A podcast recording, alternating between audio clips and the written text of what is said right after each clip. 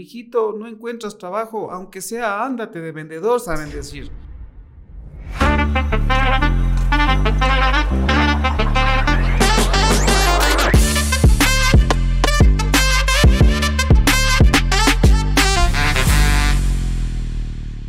Bienvenidos a todos mis colegas emprendedores al treceavo episodio de Cagarla a Romperla.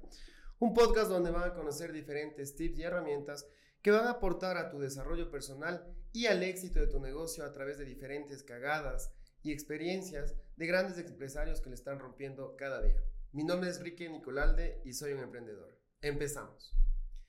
Bueno, estamos en un capítulo más ya del podcast.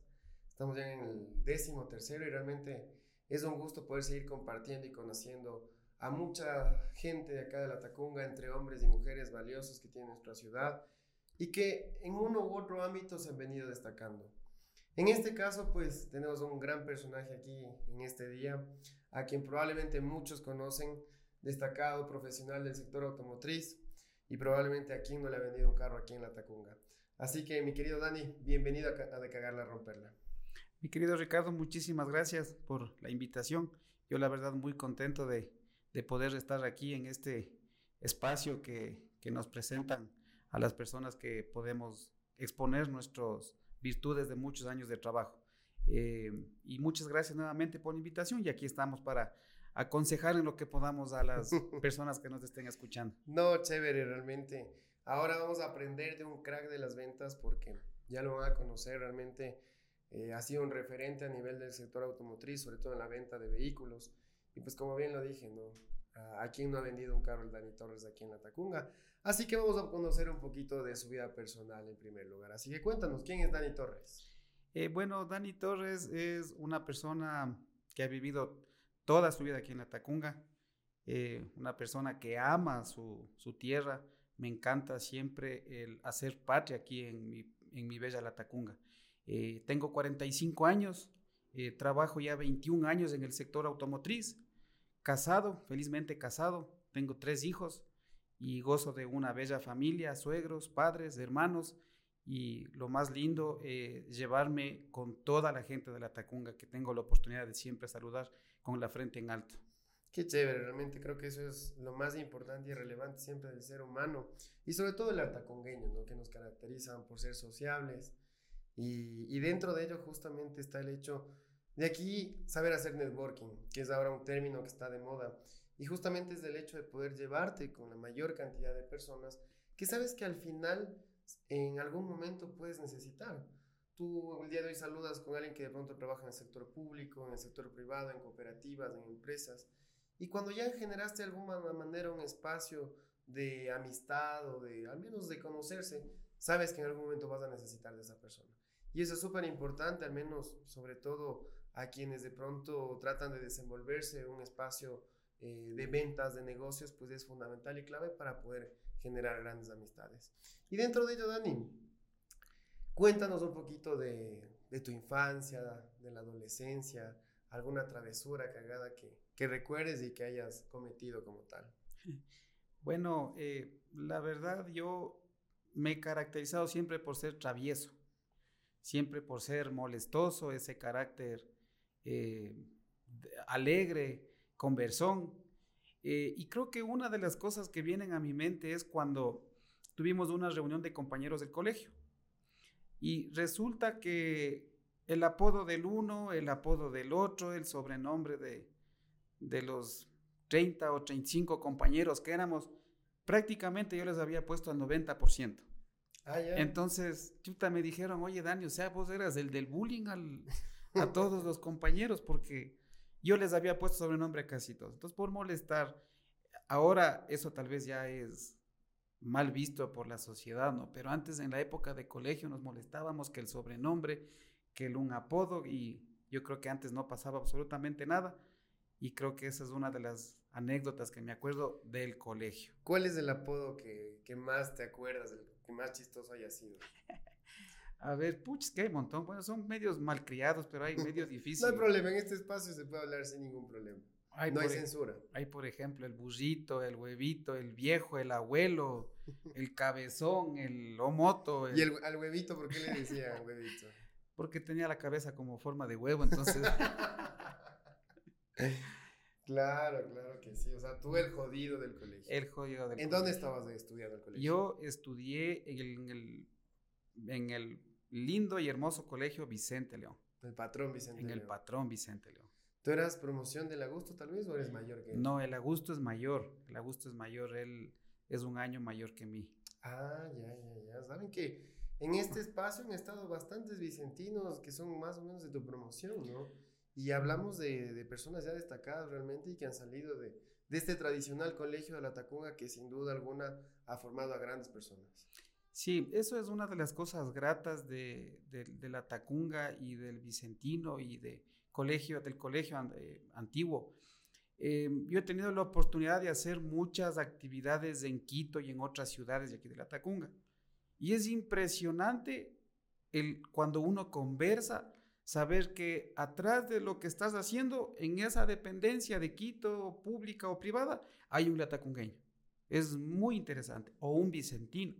Entonces, eso es una de las cosas gratas que uno se lleva, ¿no?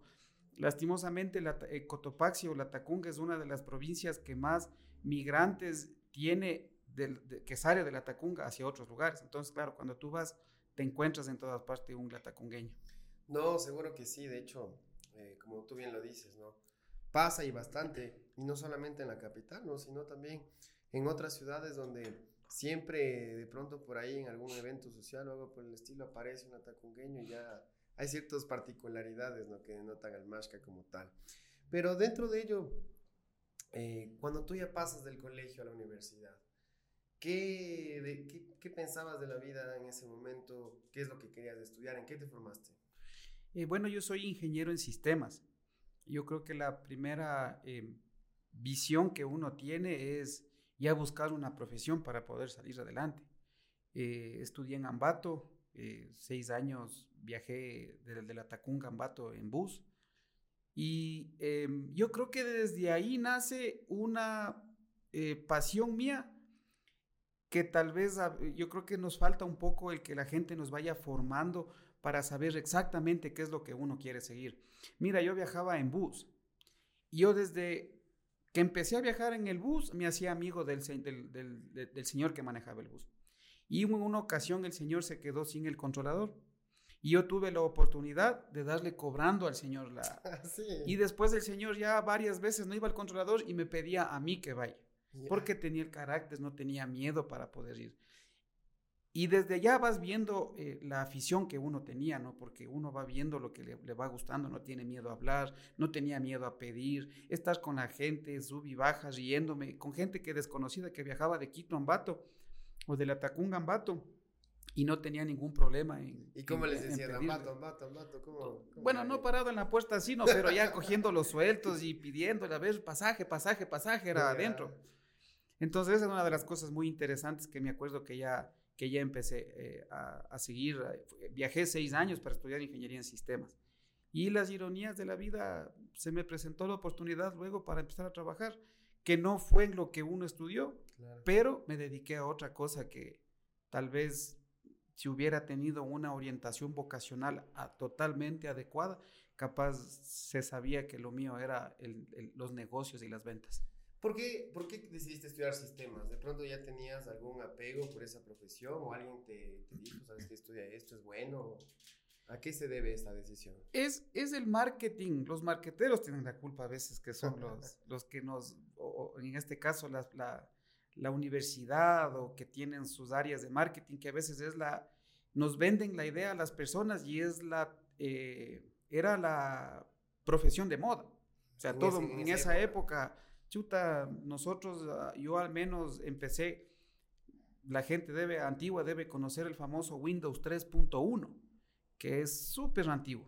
Entonces empezó a evolucionar y la gente empezó a utilizar computadoras y las computadoras domésticas empezaron a crecer. Entonces como que fue una eh, profesión de temporada. Entonces yo creo que por ahí fue, claro, y el marketing de la universidad y estudiar y la, la profesión y ¿para qué no más sirve? A la larga, ahora me acuerdo, creo que solo cómo se prende la computadora. ya ni siquiera arreglas la impresora en el trabajo. Nada. Pero mira cómo, cómo es la vida, ¿no? Porque probablemente hablamos desde hace 15, 20 años atrás. 25 años. 25 años. Pero ahora la tendencia también está en estudiar eh, carreras que se desarrollen dentro de la tecnología. No solamente la parte de software, de programación, eh, ahora el tema también que va muy influenciado al metaverso. Entonces ya ves también una tendencia mucho en la parte tecnológica. Muchas startups que están funcionando ahora están desarrolladas por programadores. Obviamente en complemento con gente que está relacionada al marketing, a los negocios, pero actualmente son las carreras del futuro. ¿Qué piensas ahora en cambio de esa perspectiva que tenemos actualmente? O sea, mira, eh, coincidencialmente lo que las ironías de la vida. Eh, mi hijo, mi segundo hijo eh, está acabando ya tercero de bachillerato, ya está, este es el último año que tiene en el, colegio, el Joaquín, ah, ya. el último añito en el colegio. Entonces, mira, él ha visto un potencial en, el, en, la parte de sistemas, en la cual tal vez yo nunca pude ver. y él quiere seguir una carrera de ingeniería en sistemas una tal vez como sistemas, pero como tú dices, él ya le ve un paso más allá. Él habla mucho de Microsoft, de cosas más grandes, de, del el extranjero. Entonces, claro, ellos ya tienen una habilidad nata por, por la, por la tecnología. Eh, por la tecnología. Y de hecho ahora al menos los centenios ya nacen con un celular en la mano. Así es. No tienen ni un año, pero ya saben manejar el celular. Así es. Entonces él tiene esa habilidad, por ejemplo, es una máquina para armar el cubo de Rubik. Ah. Entonces ya vas viendo la formación que él tal vez sí tiene una tendencia hacia eh, sistemas, hacia la lógica, hacia la tercera dimensión, todo lo que tú acabas de, manifestar, que son carreras que se utilizan para, para todo, ¿no? Para absolutamente todo. No, claro que sí. Ahora, eh, de hecho, el tema de la inteligencia artificial también es algo que asusta a muchos porque dicen, bueno, la IA nos va a dejar sin trabajo que ya se desarrolla una marca de manera automática, la programas y se hace. Los textos ya se editan fotografías y videos con inteligencia artificial, pero obviamente eso no es algo que de pronto va a reemplazar la inteligencia y la capacidad de sentir del ser humano, que eso es lo que marca la diferencia entre una máquina y el ser humano como tal. Pero bueno, dentro de ello, eh, creo que todo el mundo nos vamos adaptando a las nuevas tendencias y obviamente las nuevas generaciones no son el caso opuesto, ¿no? Cuando tú terminas ya de, estudiar, ¿cómo fue ya dar el paso a la parte profesional? ¿Qué es lo que primero nos enfrentamos como, como profesionales recién graduados?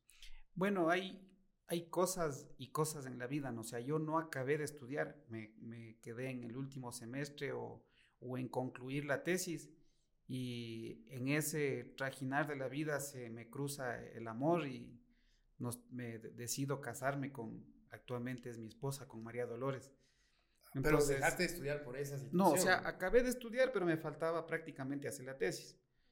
Pero ¿Y claro. te dio pereza, vaguería qué pasó? Ya nos casamos y yo les dije a mi papá, no se preocupe, yo me caso y continúo con mi tesis y acabo y tranquilamente.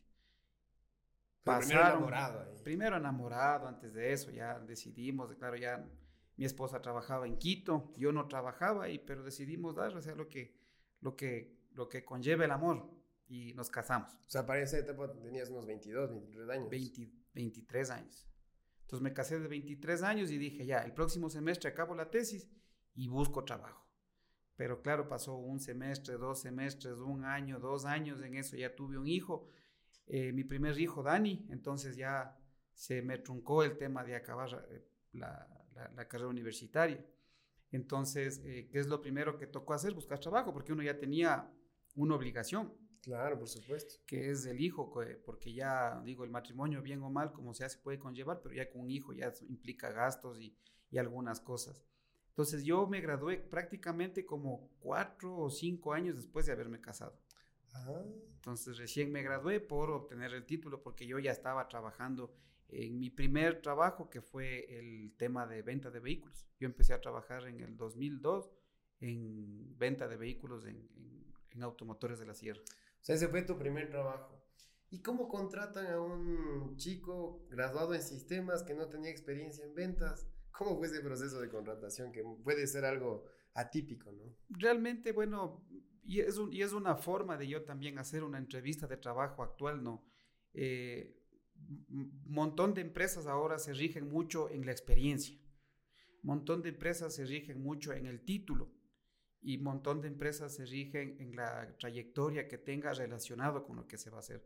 Yo tuve la oportunidad eh, en esa época, eh, teníamos unos amigos con mi esposa en común y le digo, estoy buscando trabajo, ¿no? Y dice, ¿sabes qué? Mi esposo está también necesitando un, él es gerente de, de aquí de Automotores de la Sierra y él tal vez te puede ayudar. Tuve una entrevista, creo que esas son de las cosas importantes que uno puede dar. Agradé mucho en la entrevista, nos conocimos también un poco antes, también obviamente hicimos una buena, un buen, un buen feeling, un buen choque ahí para podernos eh, llevar y me dio la oportunidad y me, y me generó una entrevista en Ambato. Claro, y la misma pregunta, ¿qué sabes? Eh, por lo general, eh, carreras afines no es, experiencia no tiene. Entonces, ahora, ¿qué vamos a hacer? Pues digo, yo lo que les dije es, denme la oportunidad. Y si es que yo mismo creo que no voy a dar, yo digo, denme la oportunidad tres meses y si no, yo seré la primera persona en decir muchas gracias hasta aquí nomás. No, no, no, no puedo. No sirvo para esto. No sirvo para esto. Y ahí nos dimos todos la cuenta que lo mío realmente era las ventas. ¿Te acuerdas del primer auto que vendiste? Sí, era un señor, un señor Walpa, me acuerdo, hasta el apellido de Salcedo, que tiene una gasolinera. Fue el primer carro, un Corsa Wing de cinco puertas. ¿Y cómo fue tu emoción cuando cerraste el negocio? O sea, la emoción es, es indescriptible, ¿no? Porque claro, primero viene un proceso de enseñanza, ya hacer tu primera venta, ya tiene el, ya qué te puedo decir, o sea, es algo súper emocionante. No, no, no, no, no tengo las palabras exactas, pero es súper emocionante porque, claro, de no haber trabajado en nada y tener tu primera venta era, era fabuloso, es fabuloso. No, por supuesto. Y dentro de ello, en ese primer mes de ventas que tuviste, ¿cómo fue tu formación dentro de ello? O sea, tú ya ibas calando y entendiendo de que realmente eso era para ti o se te empezó a complicar. Eh, yo creo que, bueno, es importante también a veces eh, la guía que uno tiene, ¿no? Y en eso yo sí tengo una gratitud muy grande con eh, mi mentor, que en este caso fue un, amigo en el que trabajó en ese tiempo como gerente de automotores de la Sierra. Y él fue el que me fue guiando, ¿no? Para poder yo tener los conocimientos sobre, sobre ventas, porque no es que hay un libro que te dice, estudia este libro y así tienes que vender, sino más ya fue el adquirir la experiencia. Y creo que ahora con el tiempo me voy dando cuenta, ¿no? O uno se va dando cuenta o me, di cuenta luego, que hay muchas cosas que tú innatamente o de, eh, coges de la, de la vida misma, o sea, no, no, no es que te dicen, a ver, aprenderás esto, sino tú vas captando y luego me di cuenta que es programación neurolingüística. Copiar lo que era otra persona y yo copiaba mucho lo que hacía eh, a, mi jefe inmediato en ese caso. Sí, modelabas de esa persona. modelaba. Y uno no sabía y trataba de hacer y luego él no atendía, atendía yo y trataba de hacer y trataba de hacer y de mejorar, de mejorar esa técnica y a ver cómo hacía y repetitivamente hacía con un cliente, con otro cliente hasta que salía una venta. Digo, no, pues aquí, aquí está el, el gancho. Entonces hay que repetir y mejorar y gestionar y creo que una de las mejores enseñanzas de la vida, creo que fue la que mis padres me inculcaron, ¿no? Siempre ser educado, siempre ser eh, saludador. Servicial. Siempre ser servicial. Eh, y creo que en eso mis padres han sido muy tajantes, ¿no? Siempre cuando vamos de guaguitos, hay guaguas que entran, te ven a la cara y nos saludan. Hay papás que te cogen, carajo, saluda, saluda y te hacen saludar a toditos y creo que desde ahí uno empieza a perder el miedo con las personas. Entonces eso es lo que al menos yo puedo decir que es algo que ahora se llama programación, que tal vez nosotros lo hacíamos de manera sin saber. Entonces es una de las cosas claves. No, y por supuesto, dentro de ello, pienso que ahora justamente, bueno, no sé si es desde siempre, pero eh, muchos, muchos emprendedores padecen del saber vender. Y lamentablemente si un negocio, si un emprendimiento no tiene ventas, fracasa. Y muchas de las veces uno tiene miedo a vender, tiene miedo a hablar en público, tiene miedo a presentarse, le da vergüenza mostrar lo que vende o lo que ofrece para, para el público. Y creo que ese es un mito que ahora quisiera que bajo tu perspectiva y la experiencia lo puedas decir si es verdadero o no. ¿Tú crees que un vendedor nace o se hace? Mira, yo creo que yo creo que las personas se hacen en gran porcentaje. Yo creo que hay personas o habemos personas en las que podemos nacer. ¿Por qué te digo podemos nacer? Porque yo digo, yo desde guaguito me acuerdo que yo, tan claro en la escuela, segundo grado, cogí una caja de bolas y me puse a vender. Y después hice dos cajas de bolas y después hice cinco cajas de bolas en la escuela, segundo grado, que no te dicen, oye, no, eso no puedes hacer. Entonces, ese tipo de cosas, yo digo, ya vienen desde la personalidad de, uno desde chiquito. Pero hay gente que tiene que formarse. Yo creo que eso, por ejemplo, en la universidad debería existir. Ahora sé que hay escuelas afines, ¿no? Que te dan escuelas de ventas, escuelas de negociación, escuelas de negocios. Pero mira, yo miro, yo miro un abogado. Si no sabe venderse o no sabe vender el producto, ¿qué hace? Mantenerse en el promedio. Pero yo creo que la gran mayoría de personas que logran surgir profesionalmente en la carrera que sea, no necesariamente ventas, es porque sabe vender o aprendió a vender un poco desde su infancia. Pero debería haber o, tiene que haber alguna carrera por ahí media de negociación, de perder el miedo, de, de, perder el miedo a abrir la boca para decir, oye, yo tengo, yo te ofrezco, yo te ayudo, yo te guío. Y, sabes que de hecho es un, un, tema que a la larga se llega a topar aquí en el podcast. Hemos estado con médicos, hemos estado con gente del transporte, con gente de escuelas de capacitación, hemos estado con deportistas también y todos llegamos a hablar de que debes saber venderte como persona, incluso para tener novia, ¿sí? Así es. O para sacarle permiso a tu mujer que te dé el fin de semana, jugar algo por lo menos. Y siempre llegamos a la conclusión de que lamentablemente en la universidad eh, probablemente las mallas educativas no están pensadas en este punto tan importante. En su mayoría, pienso yo, que todavía no le dan un enfoque al hecho de saber venderle al profesional. Más allá de que sea una carrera administrativa, técnica o lo que está fuera, simplemente es un hecho de que te enseñen a vender tus servicios. Porque al final el hecho de saber atender al público, de saber expresarte, de saber hablar, son situaciones básicas y elementales del día a día en cada acción de una persona. Y creo que eso sí es importante, se pueda considerar tanto en, a nivel desde el colegio, desde la escuela, en donde puedan dar ese tipo de materias que de pronto son mucho más lúdicas y que obviamente le permitan tener una mejor formación desde niños para que vayas rompiendo ese miedo, vayas rompiendo ese estereotipo y de grande ya desde el colegio puedas salir a, comer del mundo. Dicen y, en bastantes eh, eh, videos y cosas que, porque a mí me gusta mucho ver videos actualmente de, de negociación, de venta, siempre me estoy entrenando, autoentrenando. Dice que el sinónimo de ser buen estudiante en el colegio no significa que seas exitoso en la vida. Entonces, hay mucha gente que tiene su título profesional y no ha llegado a ser exitosos en la vida, ¿no? Han llegado a ser de la media o de la media para abajo. Y mira, hay mucho estudiante que nunca fue exitoso en el colegio, pero es muy exitoso ahora eh, profesional, personalmente, ¿no? porque a veces ni siquiera tienen una profesión, pero han hecho. Entonces, eso que digo yo, el vaguito, el que no entraba a clases, era buenazo para negociar, para pedir permiso, para buscar el permiso, para dar, para lo que sea, para escaparse, o sea, para inventarse una excusa. Entonces, mira, ahora esas eh, posiblemente eh, autoenseñanzas que tenían de jóvenes les sirvió mucho en la vida, ¿no? No, y de hecho siempre viene esa situación en la que te acuerdas de los norios o de las norias en el colegio, universidad, y tal vez tú no eras el, el, más norio ni el más vago, pero ahora ¿dónde estarán las personas que no te querían prestar las tareas, que chuta por ahí un examen, de pronto no te ayudaban de alguna manera, o te querían explicar una clase? Y como dices, ¿no? Pasa esto en el que a veces el estudiante menos destacado es que al final en la vida llega a triunfar mucho más, o en todo caso deja de ser conformista y sale de, de la situación en la que esté y llega a triunfar de una manera mucho más exponencial ¿no? en ese aspecto. ¿Tú eras buen estudiante o mal estudiante? Chuta, malito era. Sí. Por eso creo que soy buen vendedor. por eso estabas justificando eso, ¿no? O sea, pero por dejadez, por vaguería, o por falta de intelecto. No, por, yo creo que era por bastante por el tema de que yo era bien amiguero, me gustaba salir, llegaba, hacía rápido, rápido los deberes por salir, a estar con mis amigos, a buscar y a estar eh, buscando la manera de, de ir a compartir con los panas.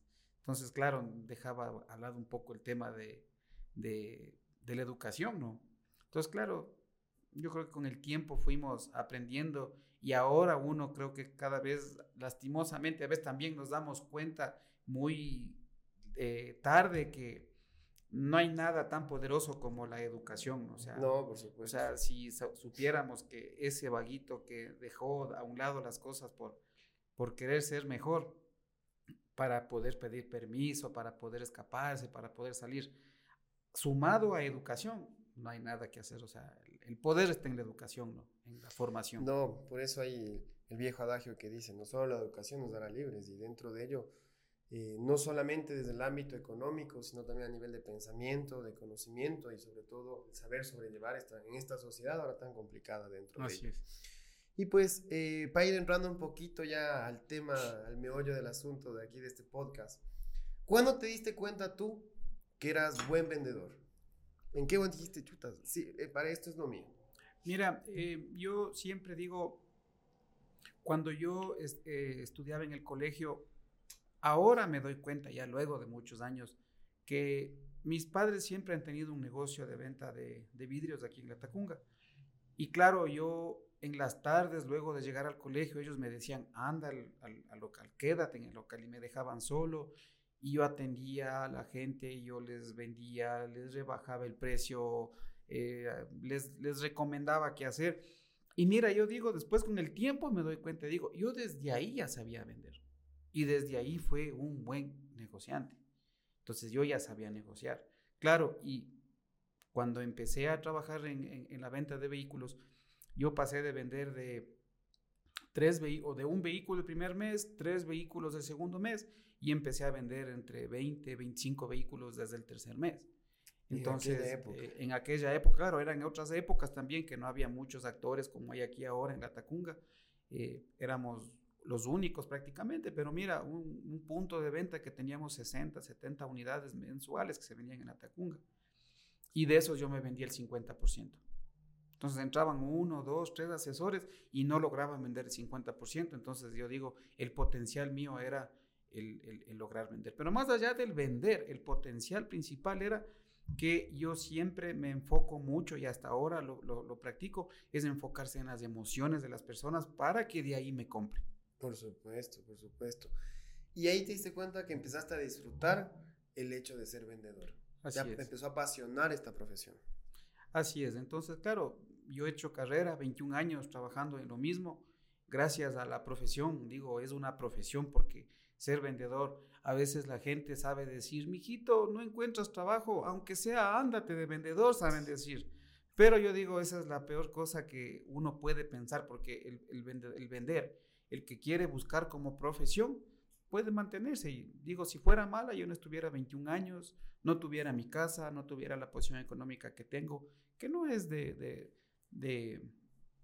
muchos miles de dólares. Pero, sí tienes una calidad de vida. Pero tengo una calidad de vida, creo que me doy, me nos tratamos bien dentro de la medida de lo que se puede. Pero claro, mira, eso es lo que me ha, dado la oportunidad de viajar tres veces al extranjero, ir a conocer otros países. Entonces, claro, eso es las ventas, no es lo que me ha dado la profesión en la que yo estoy, que es vender. No, sí, y de hecho trajiste a colación un término que yo detesto mucho, ¿no? Yo también, eh, bueno, estoy relacionado en el mundo de los negocios y a mí me encanta vender. Y yo comparto y concuerdo mucho en el hecho de que el ser vendedor ya es una profesión.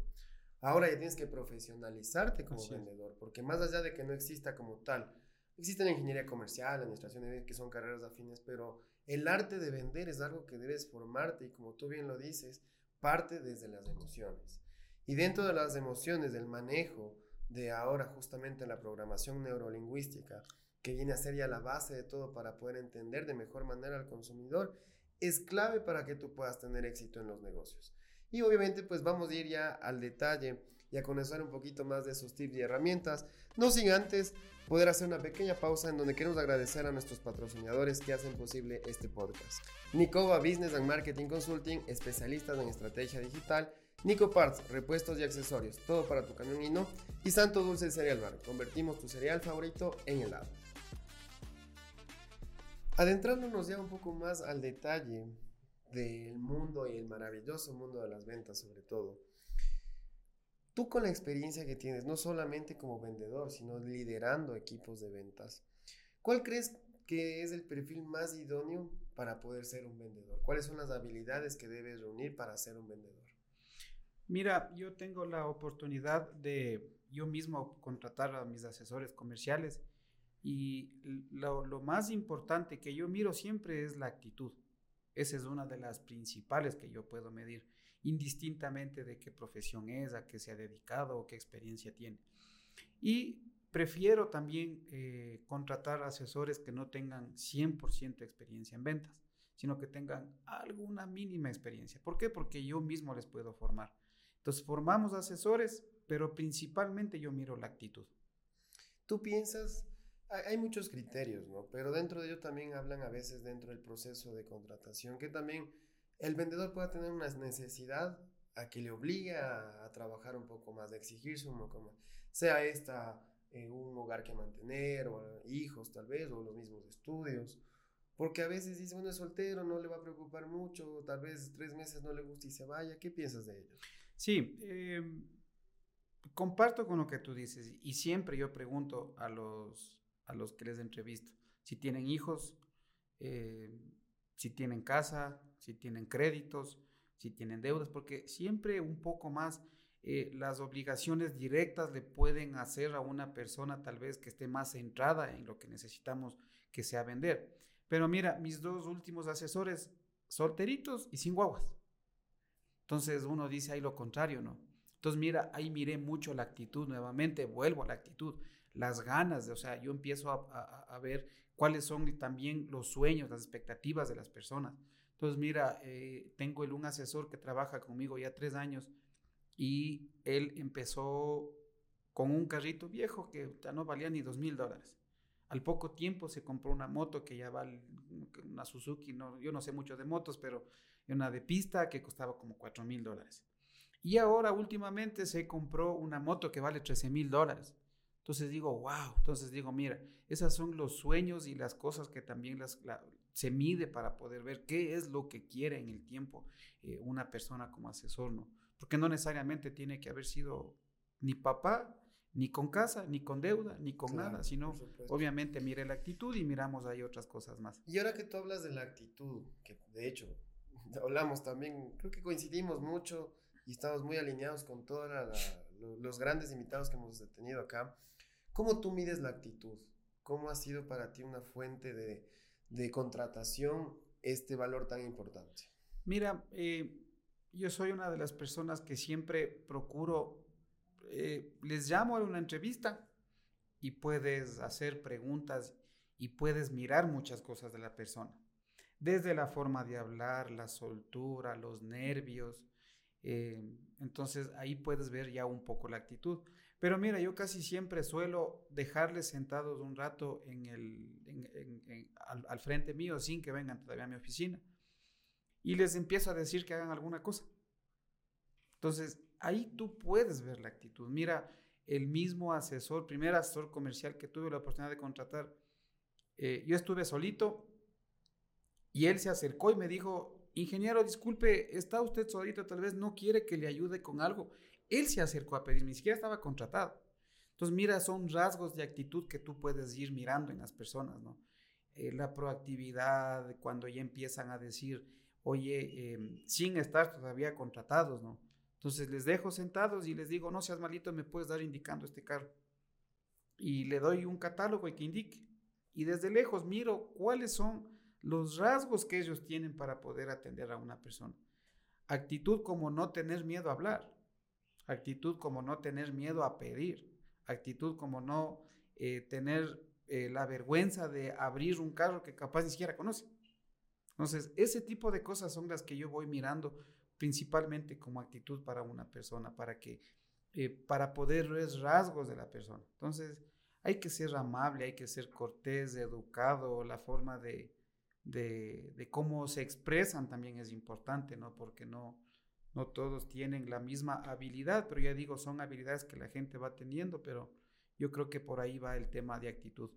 ¿Tú qué recomendarías para que una persona que no sabe vender o que no le gusta vender, pero es emprendedor y tiene problemas de ventas, para que aprenda a vender? Eh, una, yo lo que les recomiendo para que aprendan a vender y para que se capaciten es, primerito, ¿qué es lo que les digo yo a los chicos a veces? Cuando vienen a pedir un poco, el, cuando vienen a dejar una carpeta de trabajo. Les pregunto, ¿conocen algo de la historia donde van a venir a trabajar? Y me dicen no. Hay personas que me dicen sí. Entonces les digo, oye, ¿qué conoces? No sabes que es una empresa de unos dueños de Ambato y, y me empiezan a dar cosas, con algunos me he quedado hasta muy sorprendido. Entonces, mira, antes de ir a trabajar, te demuestra mucho el que ya un poco se informen en dónde van a ir a trabajar, de quién es el dueño, a qué se dedican, qué hacen. Hay personas que no, que van y porque quieren ir a trabajar y, necesitan el trabajo. Pero mira, eh, como te digo, ya un poco informarse sobre el entorno antes de ir a la entrevista, sobre qué se trata, quiénes son el dueños, cuánto tiempo están en el mercado, a qué realmente se dedican, qué nomás venden, qué nomás hacen si tienen actividad social o, cuáles son los hobbies o deportes que les gusta a la empresa o ese tipo de cosas. O al dueño al que te va a o al dueño al que te va a entrevistar. Entonces, mira, son cosas tan importantes que ni siquiera tienen que ver con, el, con, con, con la entrevista de trabajo. Pero si yo voy y pregunto y les digo, oiga, ¿A qué se dedica Automotores Carlos Palacios, que es actualmente donde estoy trabajando? Y la gente me va a decir venta de vehículos, sí, pero ¿qué más? Entonces, ¿quiénes son los dueños? ¿Cuántos años están en el mercado? Entonces, hay muchas cosas que puedo yo preguntar, no necesariamente relacionado, y tú vas mirando el interés ahí de la persona. Por resumir, esta primera parte sería de que el conocimiento de tu producto, del servicio, de la empresa en la que trabajes, es fundamental para que tú empieces a perder ese miedo a hablarle a la gente. Porque justamente el conocimiento es poder. Y si lo sabes aplicar correctamente, sabes que si dominas el catálogo de sus características técnicas, eh, entre otras cosas, eh, atributos, beneficios, ¿sí? Vas ya a empezar a dominar el, producto que tengas o el servicio que vayas a promocionar. Por otro lado, ¿qué otra recomendación les puedes dar para que rompan ese miedo? La otra es, eh, claro, si se van a una, a buscar como vendedor, que es lo que nosotros buscamos, es empezar a tener un poco el conocimiento sobre un proceso básico de venta, ¿no? Sobre un proceso básico de cómo enseñar el producto. No necesariamente puedo decir voy a vender vehículos, sino voy a vender televisiones. Pero cómo enseñar a, a ese producto de la televisión o ese carro. Entonces, si es que no tienen un autoconocimiento básico de lo que es el tema de ventas, sin haber tenido nada de experiencia, ¿no? O sea, no necesito, claro, el que ya tiene experiencia ya medio tiene una guía cómo hacer, pero si el que no ha vendido nunca, ahora hay el famoso TikTok, hay YouTube, hay redes sociales, hay podcasts, hay un montón de cosas en las que a uno le enseñan y le van dando la guía que hacer. Por ejemplo, es tan importante en un proceso de venta saber saludar primerito. Entonces, ese tipo de cosas es lo que debería aprender una persona que no sepa. Y si es que esta persona, como dices, no tiene un léxico adecuado para poder comunicarse correctamente, ¿qué le recomendarías? O sea, para poder em, comunicarse con las personas, yo creo que, a ver, ¿qué, ¿qué, les puedo recomendar? Yo creo que igual practicar, o sea, ¿qué más es lo mejor? Es, y, lo que yo procuro a veces es cuando tengo em, negociaciones un poco complejas es yo antes de ir a la, negociación, ¿qué es lo que hago? Me paro frente al espejo y trato, me imagino cómo voy a negociar, cómo voy a hablar, cómo voy a pausar la voz para poder hacer esa negociación. Y dibujo en el cuaderno lo que quiero yo negociar. No 100% es lo que te va a pasar, pero ya vas teniendo una guía de una negociación. O sea, te preparaste para poder hablar, te preparaste para poder exponer lo que quieres hacer. En este caso, para una entrevista es igualito, ¿no? O sea, si vas y te preguntas, oiga, ¿usted a qué se dedica? Y te empieza a hablar rapidísimo, no le entiendes. Entonces yo creo que por ahí van, o sea, incluso la forma de modular la, la, voz un poco más, más tranquilo, más relajado y teniendo conocimiento, ¿no? O sea, si no tiene conocimiento de lo que va a hablar, le preguntan algo, por más linda voz que tenga y si no sabe, no, por supuesto, y complementando lo que tú bien dices, eh, algo fundamental dentro de esto es practicar el hábito de la lectura, porque eso primero te va a llenar de nuevas palabras, de nuevos vocablos, y obviamente si tú lo haces como un ejercicio, una lectura rápida, pero en voz alta, también vas a ir eh, mejorando la modulación de la voz y vas a ir haciendo esas pausas que son necesarias justamente para poder comunicarte de una forma asertiva y que obviamente pues sepas dominar dentro de una, dentro de una negociación un tema de conversación puntual, porque no es que siempre llegas directamente a ver, este es el carro y no, pues llegas, siempre estableces una conversación, una, una eh, apertura de, de, la negociación para empezar a ir a, a, los temas más álgidos como es una negociación. Así es. Y dentro de este proceso, ¿cuáles son las fases del proceso de venta, mi querido Dani? De una forma más eh, por así decirlo. Claro, mira, nosotros tenemos un esquema, inclusive un proceso que son que prevalece de 10 puntos. Pero mira, resumiendo rápidas, yo puedo decir una. Si yo estoy con una persona, lo primerito es saludar. Ese es el tip número uno y es en donde puede estar la venta. En los primeros segundos, saben decir los expertos que los primeros segundos de la, del estar frente a frente con una persona son las que te pueden determinar una venta. Eh, el saludar, el segundo es... ¿Cómo sería un saludo correcto? Si es que yo soy cliente y estoy llegando a, a tu concesionario. Dentro, dentro de un saludo tenemos que primerito, muy buenas tardes, muy buenos días, muy buenas noches en lo que estemos. Eh, mi nombre es Dani Torres para que sepan quién le está hablando. Eh, bienvenido al lugar donde esté, bienvenido a Nicoba. Eh, es para mí un gusto poderle servir. ¿Cuál es su nombre? Entonces, preguntarle el nombre, porque si tú tienes, porque ¿qué es lo que suele suceder? Ah, ¿cómo está? Mucho gusto, venga, bienvenido. Y el señor, ¿y cómo se llamará el que me atiende? o sabrá cómo me llamo. Entonces, ese es el primer punto fundamental, saber quién le atiende y quién va a ser atendido. No, por supuesto, tip, que ahora sí es momento de que vamos a ir tomando eh, papel y lápiz para que tomen, anoten estos tips importantísimos de uno de los mejores vendedores de aquí, de, nuestra ciudad. Como segundo punto, ¿cuál vendría?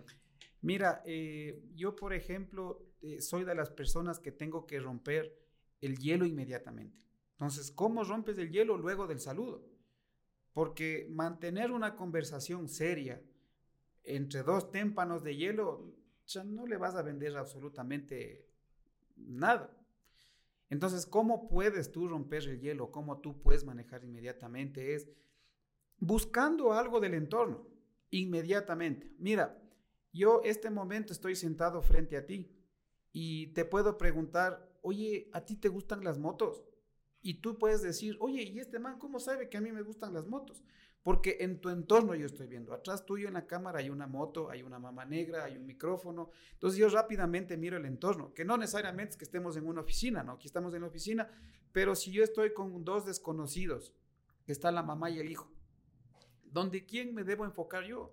Rápidamente donde el hijo, porque eso es nuestro bien nuestro más preciado como padres, nuestros hijos, y hacerle una broma al chiquito, al pequeño, a la hijita, o buscar, a veces uno está puesto la gorra, oiga, a usted le gustan las gorras, y rápidamente buscar alguna cosa del entorno que están ellos para poder romper el hielo inmediatamente. Entonces, rompes el hielo. Ser observador, ¿no? Del entorno en el que estás. Así es. Entonces, si no observas, si no tomas esos detalles, es muy difícil que tú puedas romper el hielo. Pero hay que hacerlo continuo también, ¿no? ponte y viene una mujer sin qué guapa que estás, son mujeres, ¿no? Pues, puede pasar y son cosas del día a día, ¿no? Sí, sí, sí, sí, hay que ser muy tinoso, muy prudente, muy respetuoso, obviamente con las personas, pero claro, es lo que tomaría yo como un segundo punto, romper el hielo luego de un saludo. Oye, y me trae una anécdota, ¿no? Porque bueno, yo también vendía carros en algún momento. y, y recuerdo claramente un compañero, pues, y viene, igual súper canchero, ¿no? Como se dice en el mundo de las ventas. y estaba el señor con una jovencita. Yo te puedo decir que la chica tendría unos 28 años y este señor ya tendría sus 48, 50 años. Entonces le dice, ¿el carro es para usted o para su hijita? Chuta, y el señor le dice, señor, es mi pareja, le dice cosa que el pana se queda frío, rojo, no sabía dónde meterse, chuta, mil disculpas, y ya lamentablemente ya fue una situación de conflicto en el que ya no se sintió cómodo el señor y ya fue más difícil poder vender el carro. Al final volvió después de un tiempo, pero fue una situación incómoda, la cual justamente estamos hablando, ¿no? Uno tiene que ser muy tinoso de romper el hielo de una manera adecuada, observando los recursos que tengas del entorno, pero de pronto no caer en este tipo de situaciones que sí te pueden pasar una cagada súper grande. Claro. Sí, sí, efectivamente eso, algo que tú dices me pasó a mí. un señor de unos setenta y pico de años viene con un guaguito de unos tres años. Yo le digo, qué bonito su nietito. y no ha sido nieto, ha sido hijo. Vos que te iba. O sea, es como lanzar entre un as y una K en el 21. Claro. El señor de setenta y pico de años y el, y el guagua de tres años, cuatro años, decía, oiga, qué bonito su nieto. O sea, era para ganar. ¿Qué te dijo? Mi nieto, mi hijo, decía mi hijo. no, hay cosas del mundo de las ventas que pasan y son situaciones en las cuales, chutes.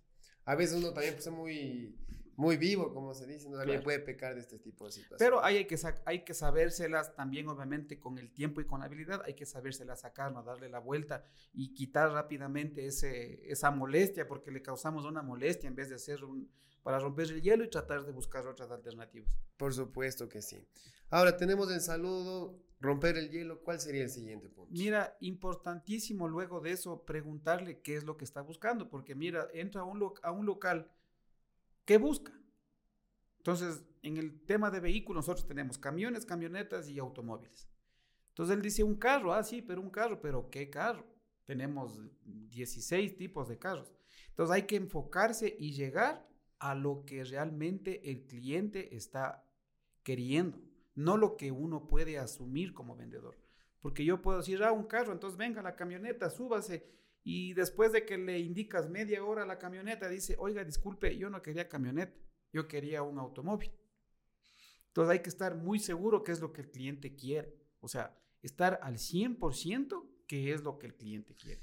Claro, en este punto justamente hablamos de lo que es una entrevista consultiva, ¿no? De entender las necesidades del cliente, si tiene familia, si es soltero, si es para trabajo, si es para viaje, para el carro a la casa del día a día entre muchas otras cosas que uno debe saber indagar correctamente para tener toda esa información que te permita asesorarle con el producto que más indicado sea, ¿no? Así es. Y siguiente sería el manejar, ya determinando el producto que el cliente quiere, saber manejar las objeciones sobre ese producto. Ya, sobre ese es el que usted quiere. Nosotros ocupamos una técnica muy importante que les voy a dar ahorita, que es Refrasear, dice eh, la teoría que si tú le haces refrasear a una persona cinco veces, le ayudas a que esté convencida para que él pueda afirmar que es lo que realmente quiere. Como por ejemplo, ¿este es el color que usted quiere? Sí, sí, sí es el que me gusta. ¿Este es el vehículo que usted estaba buscando? Sí, ese es el vehículo que estaba buscando. Esto es lo que su esposo va a querer o, viceversa. Entonces, irle buscando palabras para que la persona afirme sobre lo que está queriendo comprar. Y con eso afianciamos a que la persona está segura de lo que quiere comprar. Y ahora dentro de esto, que el manejo de, de las objeciones pienso que es una de las situaciones más difíciles, más delicadas y dentro del proceso de venta, porque digamos, no te da ya hay este proceso en el cual mientras un mayor número de veces sí le sacas al cliente, dice, chuta, ya está calientito, este es el cliente, sí. Cuando ya llegas al punto en que hablamos del precio y hablamos de la negociación, dice, sí, es el producto correcto, es el que le gustó al cliente, es el color que quiere, si lo tengo, sí, ya va a comprar de contado y cuando pacte dice, sí, pero eh, voy a esperar un poco y voy a ver qué decisión toma mi esposa. ¿Cómo manejas las objeciones y qué tipo de objeciones podemos tener? Mira, hay objeciones, va a haber muchísimas. Yo creo que todas las objeciones son manejables, menos la que tú dijiste al último, voy a conversar con mi esposa. Entonces voy a explicar las anteriores para que tú veas que sí se pueden manejar. Como por ejemplo, la gente dice, chutes, que dicen que este carro se daña, es que este carro se choca, es que no frena, es que el color, entonces hay que, hay que tener ya un poco de estadísticas e información del producto que vamos a vender y de la competencia, porque siempre te van a manejar objeciones con la competencia. Entonces, y si tú, ellos no saben, siempre hay que preguntarles, oiga, disculpe, ¿y lo que usted me está diciendo comparado con qué? Para que tú tengas una herramienta y poderle manejar esa objeción. Y todo con estadísticas puedes sobresalir. Eh, como te puedo decir una rápidamente, oiga, pero es que me han dicho que su carro es más caro que el otro carro. Entonces le empieza a decir, claro, el mío cuesta más, pero tiene esto, esto, esto, esto, esto, tiene 10 cosas más, entonces con todo eso mi carro es más barato que el otro. Entonces, si usted está de acuerdo en que tenemos más cosas. ¿Usted está de acuerdo en que tenemos más cosas que los demás? Y ahí te van a decir, sí, rompiste la objeción. Y se cambian, pero claro, hay que volver a asegurar que no tenga otra objeción, porque se pueden tener muchas más objeciones. Hasta que te dicen, oiga, ¿qué más, qué más le puedo ayudar o qué más le puedo servir? No, no, todo está perfecto. Pero si es que te dicen, hoy, disculpa, tengo que conversar con mi esposa. Esa es la única de las objeciones en la que uno no puede rebatir. Porque tú, ¿cómo le puedes decir, ah, o sea que usted es mandarina? Ese rato no te compra el carro, ¿no? Entonces, esa es la única que tienes que decir. ¿Y por qué no le invita a su esposa para ver, ver, si negociamos aquí los dos y le indicamos a su esposa el carro? Entonces, ahí tienes que tratar de traerle a la esposa para poder negociar y rebatir las objeciones con ella. Aquí, dentro de esto, cabe una objeción importante.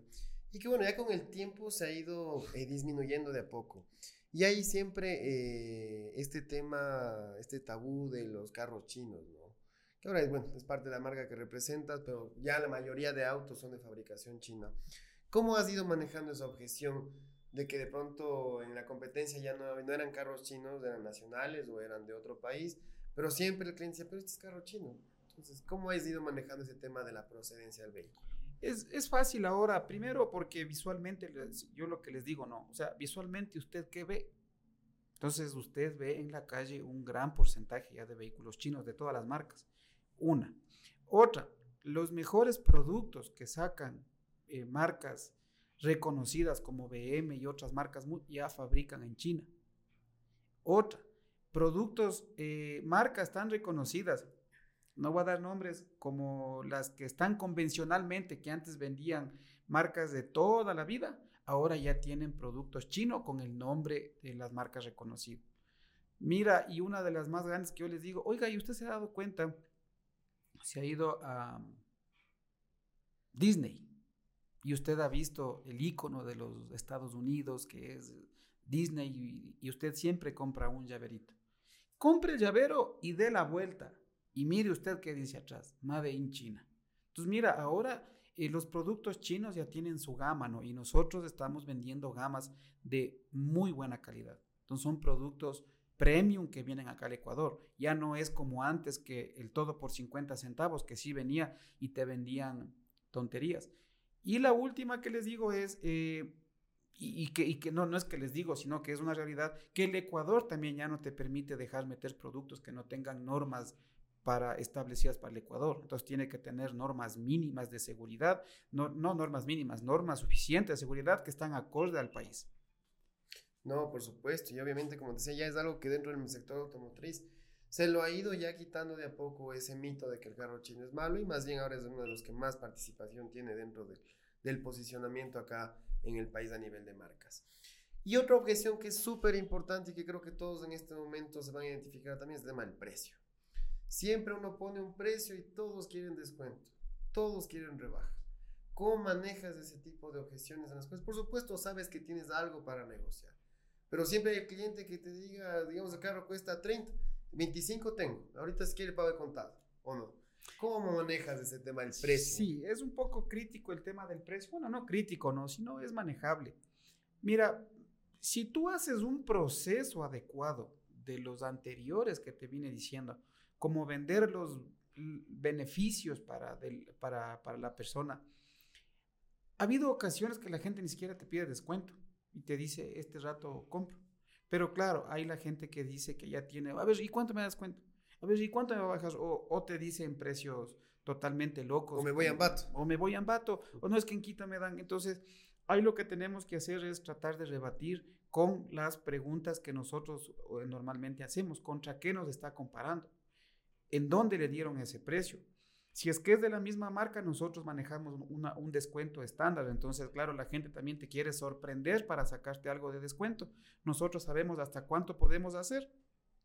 Y la pregunta del millón es, oiga, ¿cuánto sería para usted el descuento? La gente dice, oiga, quiero que me rebaje mil. Yo le digo, ¿y si es que le consigo 500, cerramos ahorita? Entonces, a la vez de cuando ya te empiezan a pedir precio, ya te da un indicador de que el cliente ya quiere cerrar. Pero si tú como vendedor no tienes la habilidad para empezar a cerrar, puedes decirle, oiga, le doy mil, ah, no, entonces acá me van a dar mil quinientos y se va. Entonces ya es un indicador que tú tienes que ir cerrando el negocio y tratar de darle al cliente ya opciones, porque él te da una opción, oiga, deme descuento. Entonces yo le rebato con otra opción. Si es que le consigo el descuento, ¿me compra? Dentro de todo este proceso de la venta, que ya estamos yendo al cierre, ¿no?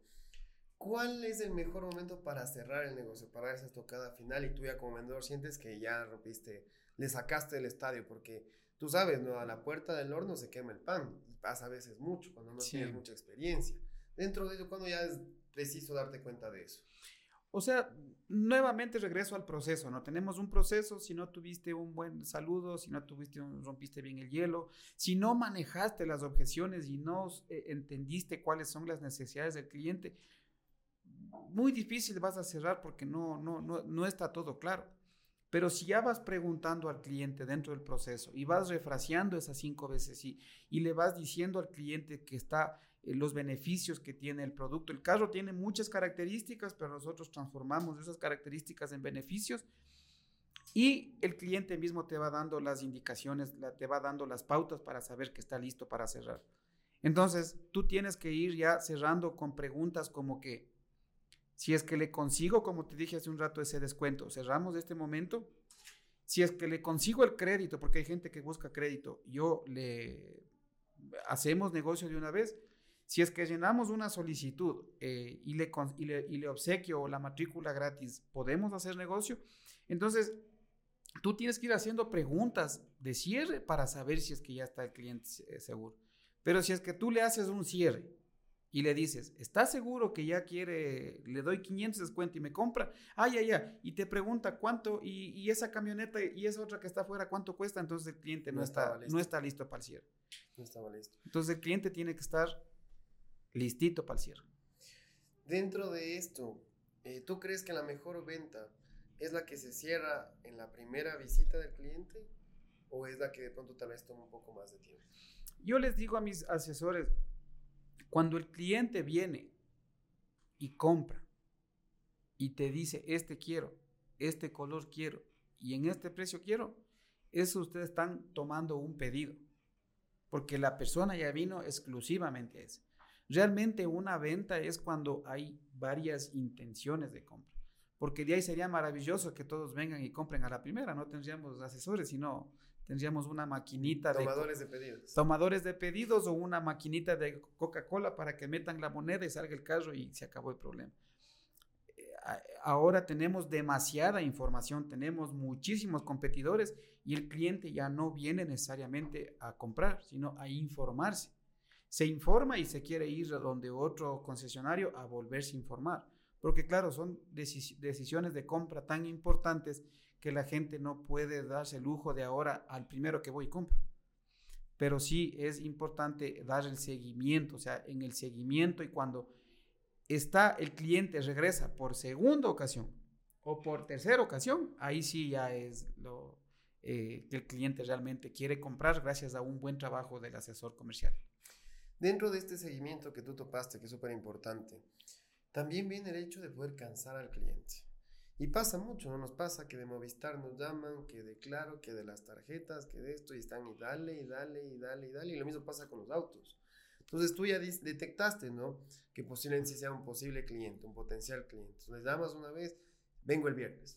Les llamas el viernes para hacer un acuerdito, no, voy el lunes. Y ya no viene el lunes y después les volviste a llamar en un mes y chuta, te sigue contestando, pero no concretas. ¿Cómo puedes recomendar ahí para que ese seguimiento sea mucho más efectivo y no diga ser una molestia? Claro, eh, lo que tú bien dices con el tema de las tarjetas de crédito es tan cansón que te llaman una, dos, tres, cuatro, cinco, seis veces y están ahí. Y ya no quieres ni contestar el teléfono.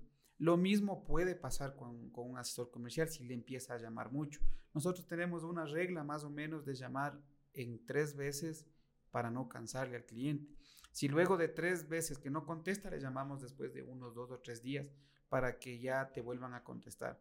Y realmente cuando nos contesta, nosotros hacemos preguntas eh, para poderle sacar información al cliente. Si es que realmente quiere que le sigamos llamando, si es que realmente quiere más información, si realmente tiene alguna duda o alguna inquietud para que ya pueda comprar. O le preguntamos, señor cliente, si es que realmente usted ya no quiere, le, decimos que nos diga sinceramente si quiere que le sigamos llamando o ya no. Porque ha habido en ocasiones que le seguimos llamando, de la vergüenza no contestan, pero capaz ya están con otro carro, ya compraron. Pero la gente aquí todavía tiene vergüenza de decir no. Entonces nosotros ya les preguntamos eso para que no, para no ser canzones ni insistentes. Y dentro de este punto, ¿cuál sería ya la parte final de la venta? Uno piensa que cuando ya cerró el negocio, ya se pagó, se acabó la venta, pero no. ¿Cuál sería el último punto? Mira, yo creo que esa es una de las, eh, esa es una gran pregunta porque para mí la venta se acaba ni siquiera cuando ya tiene el cliente el carro, porque digo, el cliente tiene un proceso y, ese tal vez es uno de los éxitos que yo he logrado tener en el tiempo, porque claro, le coges, le atiendes bonito, le haces una maravilla la atención al cliente, le vendiste el carro y ¿qué es lo que pasa a la mayoría de gente? No sé, se dañó el carro, ya no es mi problema, no sé, yo ya no tengo nada que ver, el asesor le vendió y se olvidó del, del, cliente. Nosotros sí procuramos de mantener una relación luego de la venta para poderle al cliente seguirle guiando y que nos y que siga y que siga regresando con confianza y tenga un amigo para nosotros poderle ayudar en cualquier cosa, en el mantenimiento, en dudas que tenga a futuro. Eh, en, en, los talleres a veces tienen inconvenientes en el taller, les ayudamos o tienen golpes, les ayudamos. Entonces, claro, la venta continúa. Y creo que por eso un cliente regresa una, dos, tres, cuatro veces. Y de hecho, justamente es lo que se llama el seguimiento postventa, ¿no? Cuando dices una venta no acaba ahí, sino Tú como asesor vas a seguir y siempre vas a estar a las órdenes del cliente justamente para poder servirle en todo. Y lo más importante, que venga el referido. El que te diga, ¿sabes qué? El vendedor me atendió súper bien, ándate a que te atienda y, así vas teniendo más ventas todavía cuando hay un buen resultado. Así es. ¿Qué ha sido para ti hasta este momento lo más difícil de ser vendedor? Eh, de ser vendedor, yo creo que no puedo decir cobranza, porque también el asesor no acaba la venta hasta no acabar de cobrar. Em, a veces yo creo que el malestar que se puede causar con un cliente por múltiples eh, malentendidos posiblemente, que a veces suele sucederse en el sector automotriz, que a veces el, asesor explica una cosa, el cliente entendió una cosa o el asesor explicó mal o el cliente entendió mal y luego se van dando las complicaciones en, el tiempo. Mira, tal vez lo que yo pienso que capaz puede ser algo que ahorita pensando bien ya lo que más me costó fue claro que al cliente le brindas la confianza, le das un crédito y después no te paga ese crédito y le toca, a nosotros nos toca hacer una acción legal y me tocó hasta quitar el vehículo. Entonces, para poderle cobrar. Entonces, claro, eh, perdimos un poco la relación, él primero se enojó cuando sabía que tenía una deuda con nosotros. Yo creo que esa es una de las partes más críticas de, la parte comercial, que eh, el, incumplimiento de las palabras cuando se va, cuando algo se ofrece un pago puntual o un pago y que no te cumple.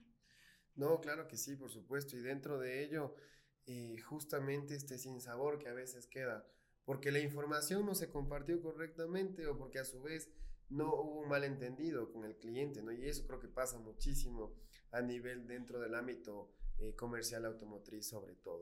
Y para ir terminando este espacio ya y entrar ya en las últimas anécdotas que tenemos a nivel personal, eh, ¿qué recomendarías tú para poder ser un mejor vendedor en el área, en cualquier ámbito que te encuentres? Sea que quieras empezar a vender tu emprendimiento, eh, tus chocolatitos o lo que este fuese. ¿Qué, ¿Cuál crees que han sido las claves del éxito para ser un buen vendedor? Mira, yo creo que eh, lo mejor que puede ser es autoeducarse en el tema de ventas. Eh, tener este tipo de, a ver, cómo manejas objeciones y buscar en, literatura, en libros.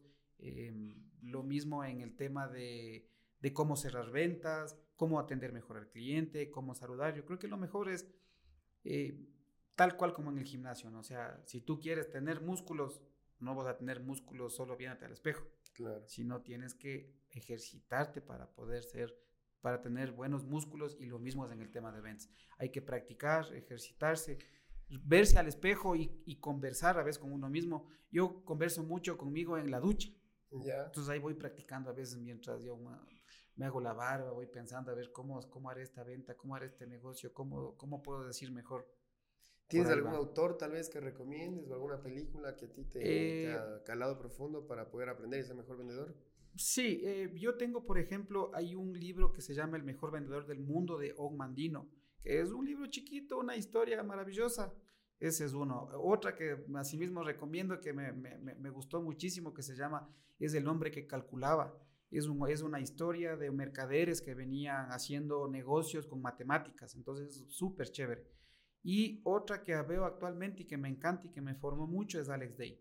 Esas son las que yo veo todo el tiempo y ahora veo podcast y repite lo mismo, pero yo creo que el éxito de las cosas está en la repetición y repetir porque a veces nos olvidamos, ¿no? Entonces, a veces yo ya he escuchado a Alex Day hace más de 20 años porque yo tengo CDs que compraba antes en CDs y Alex Day dice lo mismo que dice hace 21 años de diferente forma, pero te va haciendo un recordatorio y te repite, repite, repite, repite, repite lo mismo. Y eso es lo que va haciendo el maestro, ¿no? En la repetición. No, por supuesto, y en la repetición está el gusto también. y dentro de ello, pues, eh, qué importante lo que tú mencionas, la formación es fundamental ahora en el al día de hoy y ahora ya no te cuesta, o sea, todo lo tienes gratis, el contenido lo tienes gratis en YouTube, en TikTok, en todas las plataformas. Ya no es que de pronto tengas que invertir grandes cantidades de dinero como antes probablemente sucedía. Obviamente que si puedes asistir a sus conferencias y a sus capacitaciones en persona es mil veces mejor, ¿no? Pero están los libros y están los videos que sin duda te van a servir para poder ser un mejor vendedor y sobre todo un profesional lleno de mucho éxito en el mundo de los negocios. Hemos recibido ya importantes tips dentro de la negociación y el proceso de ventas para que ustedes puedan conocer un poco más de lo que ya es la vida práctica, la vida real y cómo no, pues un profesional con más de 20 años de experiencia a nivel del sector automotriz. Y mi querido Dani, yéndonos ya a la parte personal, cuéntanos cómo es tu día a día. Eh, actualmente ya eres deportista también, veo que compartimos un gusto también como es el de las bicicletas. Pero ¿cómo ahora es el día a día de un ejecutivo dentro del ámbito automotriz que mezcla su familia, el trabajo, el emprendimiento también? Sí, mira, eh, yo creo que una de las cosas que me ha ido enseñando el, el tema comercial es tratar de ser lo más disciplinado posible. Em, yo actualmente, yo me levanto a las 5 de la mañana, me visto a la bicicleta para desayunar, salgo cuarto para las 6 y hago ejercicio hasta las 7, 7 y media o a veces cerca de las 8. Eh, llego a la casa, me ducho, cafecito y a trabajar hasta las 6 de la tarde. Claro, y en ese tiempo eh, sí es importante nunca dejar de lado el tema familiar, ¿no? obviamente estamos en una ciudad pequeña en la cual estamos a 5 minutos de la casa. Obviamente tengo la oportunidad de almorzar con ellos, de verles en la tarde un ratito y, en la noche igual compartir con ellos, con, con, mis tres hijos y con mi esposa. ¿Cuándo fue que te diste cuenta o en qué momento de pronto de que tu calidad de vida en algún momento tal vez no era la mejor en el sentido de que antes estabas un poquito más gordito y todo, pero ¿cuándo empieza a cambiar ese chip de poder estar mejor contigo mismo? Bueno, yo creo que inició todo por un reto personal, ¿no? Yo, em, eh, bueno, yo, como tú sabes, tal vez la gente no lo sepa, yo pesaba como 230 libras, eh, ahora peso 155 libras. Ahora le vamos flaquito. Entonces, claro, yo eh, inicié por ahí, obviamente tuve un cambio de vida por, por, por, salud principalmente, y luego tuve la oportunidad de conocer el ciclismo, ¿no? Yo creo que el ciclismo me enseñó, creo que es una de, de mis pasiones, y creo que me enseñó gran parte de la disciplina, porque eh, para ser ciclista no es solamente montar ciclista al nivel de lo que yo ya voy, que son competencias y, y, corro en, en, diferentes lugares. A mi ritmo, ¿no? no es que estoy en los primeros lugares, pero siempre estoy metido en ese tema del, del ciclismo. Y yo creo que eso es lo que me dio la disciplina para poder eh, mantener un, un, estilo de vida, ¿no? Porque claro, el ciclismo te engordas, te cuesta más subir la cuesta, el ciclismo no practicas, igual es más complicado retomar nuevamente. Entonces yo creo que por ahí va el tema de la disciplina y del ciclismo y del deporte y de cambiar los hábitos de tanto de alimentación, de, de trasnocharme, como te dije hace un momento, yo ya no tomo hace más de cuatro años y tengo eh, cambios en, en, en, la vida para, básicamente, para no perder el ritmo del ciclismo. Dentro de este proceso, ¿qué ha sido lo más cagado dejar? Eh, mm, yo creo que, o sea, yo dejé el licor, no creo que se me ha hecho complicado, la verdad. Yo creo que el dejar eh, a veces, em, Mira, a veces una de las cosas que a veces son, chistosas porque, digo, cuando antes era más gordito, cuando antes tomaba, cuando antes era más farrero, cuando no tenía deporte, pucha, tenía más amigos de los eh, íntimos que me invitaban a las parrilladas, a comer, a, todo ese tipo de cosas para, para poder compartir cosas que no eran muy saludables para mí en ese momento. Y ahora, en cambio, que he cambiado el estilo, ya casi no me invitan, casi no me llaman, casi no me dicen, oye, vendrás a, a, a, tomarte, aunque sea que no vaya a tomar, pero digo, venga a comer una carne, ¿no? Pero claro, eh, y, y, claro, las cosas eh, incómodas que ahí vienen es que, claro, como yo tengo que salir en la bicicleta el otro día, a veces ya me incomoda trasnochar. Esa creo que es una de las partes más complicadas que, que se me han hecho actualmente, porque yo antes, una, dos, tres de la mañana, pasaba a la casa, pero ahora en cambio ya 10 de la noche ya quiero estar acostado para el otro día madrugar y salir en la bicicleta. ¿Y en la alimentación? La alimentación es súper estricta, ¿no? O sea, eso sí, estricta en el sentido de que ya no se hace estricta cuando te hace un hábito. Al principio sí le pones como un problema porque tienes que cambiar, tienes que comer a ciertas horas, tienes que comer saludable, no comer grasas, no tratar de comer menos carbohidratos, pero todo como hablábamos hace un momento, toda repetición se te va haciendo un hábito. Yo creo que todo ya se va volviendo un hábito y no tienes problema. El dejar de tomar cola, por ejemplo, y tomar agua en vez de cola, también es un hábito. Si 21 días haces eso, con el tiempo se te va a volver un hábito y no va a tener ningún inconveniente.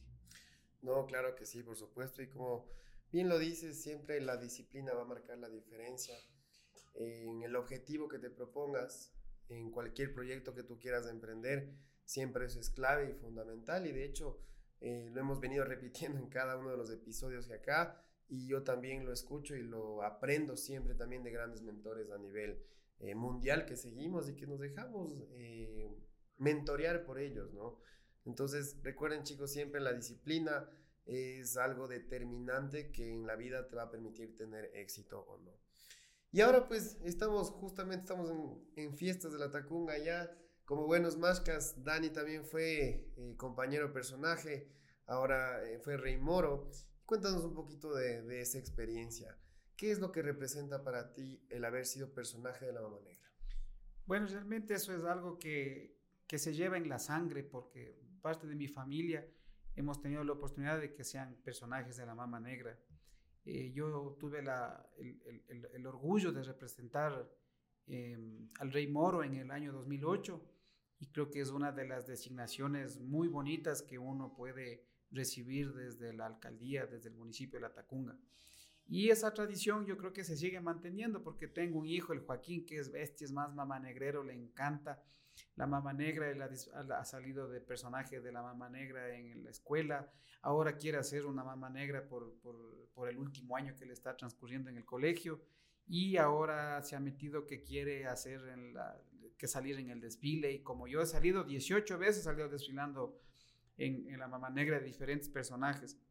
Entonces yo creo que eso es algo, es una tradición que venimos dejando eh, a nuestros hijos, a las personas que, vienen atrás, porque a la larga esto es una tradición de, de, aquí de la Tacunga, ¿no? que ya tiene muchísimos años e incluso está catalogada como patrimonio inmaterial, eh, inmaterial del Estado. Entonces eso es algo que nosotros tenemos que seguir valorando y rescatando de aquí en nuestra provincia de la Tacunga, de nuestro cantón. ¿Qué fue lo más difícil y la caga más grande de haber sido personaje? Hijo de 30 del personaje, eh, yo creo que, a ver, ¿qué fue? El, la, la, la, verdad, a ver, no me acuerdo nada, nada complicado, pero más bien lo que sí te puedo decir, lo más lindo que puede haber sido eso fue el cariño que uno recibe eh, de las personas, ¿no? Porque claro, decir alguna cosa complicada, yo creo que todo resbala con el cariño de la gente. Pero yo creo que una de las cosas más bonitas es el que a pesar de que nosotros tuvimos una, eh, un episodio que nos se suspendió la mama negra y tuvimos que hacerla un día domingo, eh, nosotros igual tuvimos ríos de gentes en la Tacunga con, desfilando con gente propiamente de la Tacunga y creo que es una de las cosas más bonitas sentir el cariño de la gente de la Tacunga.